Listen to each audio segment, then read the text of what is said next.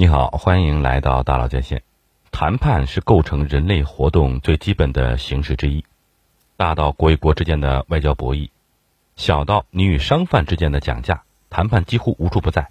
而在商业世界中，一次高质量的谈判呢，不仅能够为你和你的企业争取到更大的利益，也能使客户与你共赢，维持长久的合作关系。世界级谈判大师盖文·肯尼迪在其畅销四十年的著作《谈判如何在博弈中获得更多》中啊，分析了谈判的基本原则，从真实案例入手，归纳出了数十条谈判桌上的金规，帮助大家呢打破了心理限制，在每一次对外的博弈中掌握主动权。学习谈判的艺术，不仅能丰富我们的沟通技巧，更是一次思维模式与个人素质的整体提升。学会谈判。必须要先弄清楚谈判的本质。我们可以从一个日常的例子入手。假设你想在二手网站上卖掉一件首饰，自己的内心估价是一千元，那么怎样在页面上标价能使成交率最高又稳挣不赔呢？大多数人的想法可能是尽量抬高定价，并对买主强硬表示不可讨价还价。殊不知，这正是最赶客的办法，甚至比低价销售还赔得快。正确的做法应该是啊，如果你的成交底线是一千元，可以标价两千元，并注明可议价。这样，当买主出价一千五时，你就会明白他的预算有一千八百元左右。这个时候呢，你在保证自己稳挣五百块钱的前提下呢，还有三百元的议价空间。如果你们最终在一千六成交，你不仅净挣六百，对方也会认为自己省下了两百块钱的预算，买卖双方达成了共赢。其实这就是一个最基础的商业谈判案例，我们不难看出，它与常见的博弈有着本质的区别。谈判不是非要分出个胜负高低的比赛，而是双赢的行为。之所以双方能坐在谈判桌前，是因为相同的事物在彼此眼中有不同的价值，大家只是各取所需罢了。因此，该文·肯尼迪在开篇就给谈判定下了定义。谈判是从想要我们东西的人那里获取我们想要东西的过程。谈判的目的是要达成协议。如果只是一方取胜，不如成其为吵架。简而言之，谈判的本质就是让对方受益的同时使自己获利。在了解终极目标后呢，我们便可以采取有针对性的谈判措施与沟通技巧，在互惠的前提下争取我方最大的利益。在此之前。有几个谈判人常踩的坑，值得我们警醒与避免。第一个，单方面让步。在谈判中，首先要避免的问题就是单方面让步。你可能认为，既然大家各取所需，那就都有事好商量。实则不然，经验表明，谈判桌上先让步的人就提前失去了优势。试想一下，如果你先让出一个点，试图去表达你的诚意，那对方就有可能顺坡下驴，要求两个点或者是更多。这样，你不但不能以原价成交，还扯出了一个无法填补的交易漏斗出来。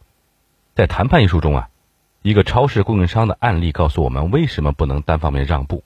该供应商的创始人发现，前六个月利润一直在走低，但在激烈的市场竞争中，他们的销量也还算不错。那么问题出在何处呢？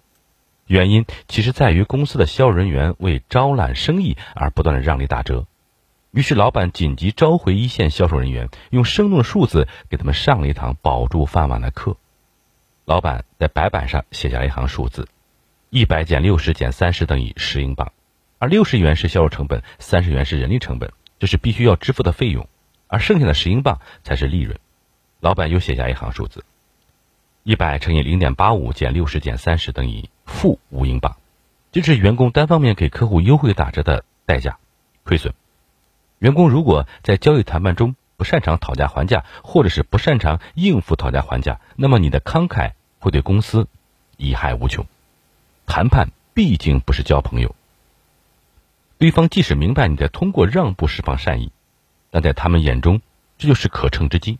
你的慷慨等于放弃了利益，对方有可能在此基础上变本加厉的增加要求，让你瞬间丢掉了谈判的主动权。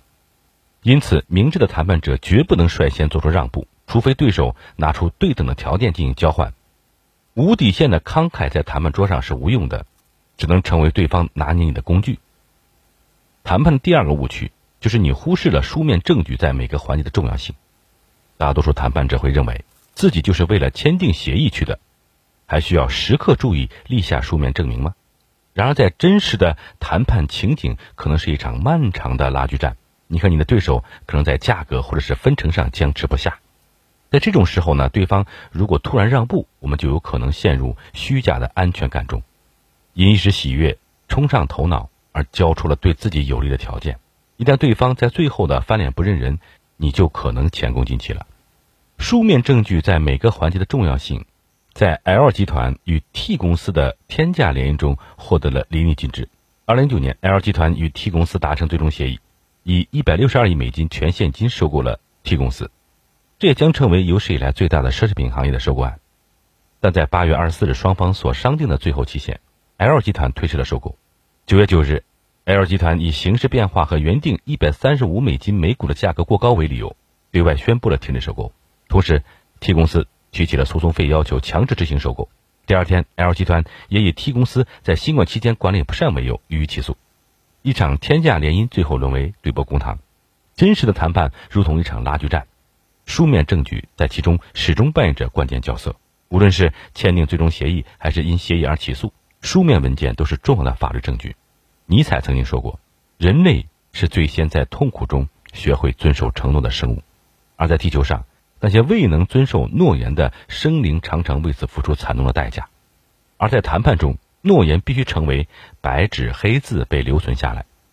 文字在承诺上增加一层权威性，从道德与法律双重层面约束谈判双方。因此，在谈判中，无论在什么阶段都取得了什么样的突破性进展，首先做好谈判会议记录，留下重要的书面凭据是最重要的。万不能因为一时的冲动，让渡了自己的利益。让对手占尽先机。当你明确了在对手面前要不仅保持强硬，要随时立自己之外，还得确认自己不能仓促接受第一次的报价，即便对方的条件看起来非常诱人。盖文博士甚至在书中将这一点列为了谈判禁忌之中。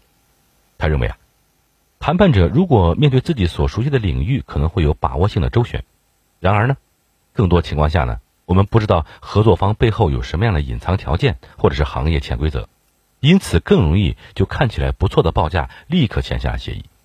谈判艺术中提到了一个典型的此类场景：设想一下，你准备租车自驾去新疆旅游，中介告诉你六千元可以包月整租一辆几乎全新的越野车，平均每天才两百块钱。不少人可能立马就转账了，然而你可能只看到了这辆车看起来崭新的照片，不知道它是否存在安全隐患。也可能是你听到了中介拍着胸脯承诺这辆车性能有多好，却不知到了某些难走的景点，他或许要加收你过路费或者是保险费，这都是谈判双方信息不平衡带来的风险。作为经验欠缺的一方，就更忌讳接受第一次报价了。而一个更为人所知的典型案例是硅谷钢铁侠马斯克与推特公司的收购案。在今年四月，马斯克高调宣布以四百四十亿美金。收购社交媒体巨头推特一时轰动了各国网友。最开始的交易过程是甜甜的，马斯克甚至是想在两三个月内完成收购。但好景不长，马斯克因推特垃圾账户问题而搁置了收购，最后乃至反悔，被推特起诉。但马斯克却在这场收购风波中增长了千万推特粉丝。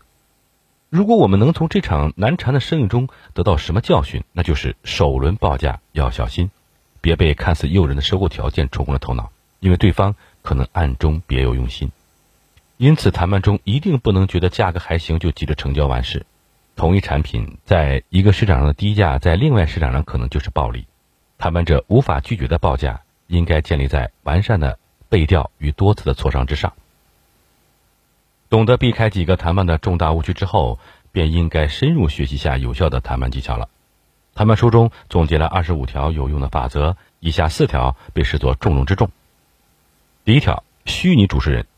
我们知道要避免一口答应对方的首次出价，那么具体应该如何在谈判中推拉呢？盖文博士给出了虚拟主持人的技巧。假设对方给了一个方案，即便你觉得完全在接受范围之内，这个时候也应该先退一步说：“好的，我们先汇报给领导，然后我们走下内部流程。”这一暂缓的步骤呢，能避免对方一下子摸清你的底牌，也为你争取了更大的议价空间。其实你并不会真的向上级汇报，但在谈判桌上，他们就是关键的虚拟主持人。用一个生活中的场景来说明的话，那就是当我们去逛二手家电市场时，虽然我们可以自己做主，但可以以我们只是来帮助老公或老婆交易的为理由，为自己假设一个代理人吧。当家电老板跟你讨价还价时，你可以理所当然的搬出自己的对象来说：“我只能出七百块，因为我老婆就给我这么一点。”有了一个虚构的主事人，我们在交易中就成为了相对中立的角色。如果谈判太顺利，他们的存在能帮助我们再争取一些进一步的利益；如果沟通陷入僵局，我们也能转嫁直接的不满意情绪，使双方别那么快谈崩。第二点，用方案代替情绪。那么，如果当谈判气氛真的到了剑拔弩张的地步，那该怎么办呢？很多人第一反应就是抱怨对方，或者立刻就站起来指责。然而，强硬的态度固然很重要，但情绪在谈判中却是无用的。我来举个简单例子。你在餐厅给你上的菜中吃出了头发丝，比起骂无辜的服务员一顿，更好的策略是找经理去沟通，指出他们的后厨失误的同时，问问他们是否能送瓶酒，或者是换道菜。本不在理的餐厅发现你的意愿，给了他们一个机会，为了维持自身的口碑，这时肯定会加倍赔偿你。我们之所以产生不满情绪，主要因为我们把解决都托付给了模棱两可的保证。但如果你给出合理的补救方案，那问题就至少解决了一半。盖文博士用一次亲身经历做了示范，在一次从吉隆坡到阿姆斯特丹的晚班飞机转机过程中，盖文博士发现了自己从商务车降到了经济舱，于是他向路过的空姐反映他的遭遇，并对行李托运和航空公司表达不满。但他向空姐提出了如果有杯免费的白兰地，或许让他开心一点。于是空姐端上了两杯白兰地，这让他。与盖文博士都皆大欢喜。我们说过，谈判不是吵架，而是双方各取所需。指责或许能在一时的气势上压倒对方，但对谈判结果毫无帮助。因此，盖文博士在书中强烈建议啊，不要只是抱怨，要提出解决方案。尤其是在商业谈判中，要时刻明确自己的终极目的，是最大化我方的利益。因此，这种情况下最重要的谈判技巧是在指出对方确实有错的同时，提供自己能接受的补救办法，给对方的弥补指明方向。第三点，巧用如果。谈判双方都会从交易中获利，但收获可能有所不同。因此，谈判并不是零和博弈，而是双方奔着自己的目的进行条件置换，并实现利益最大化。甘博士认为，世界上有公平的交易，但没有完全对等的交易。比如在夏日沙滩上的小摊上，一杯可乐需要十块钱，但三公里外的便利店只需要三块钱，这公平吗？那些在沙滩上排队购买的泳装男女可能认为是公平的，就让他们避免穿上衣服走上几公里，这对等吗？显然，十块钱的可乐和三块钱在价格上是不对等的，谈判也是如此。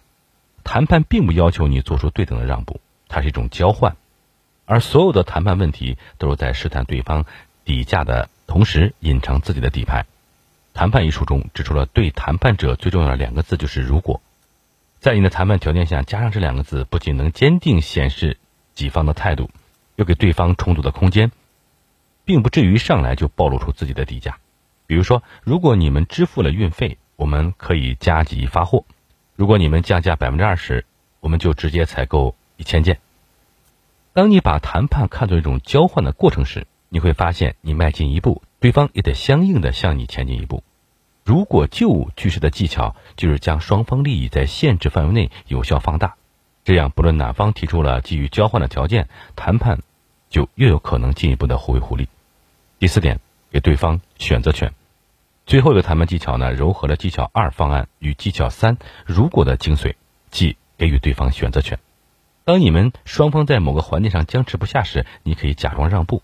提出几个方案让对方进行挑选，似乎看上去这让对方掌握了主动权，但实际几个选择都是符合你自己需求的。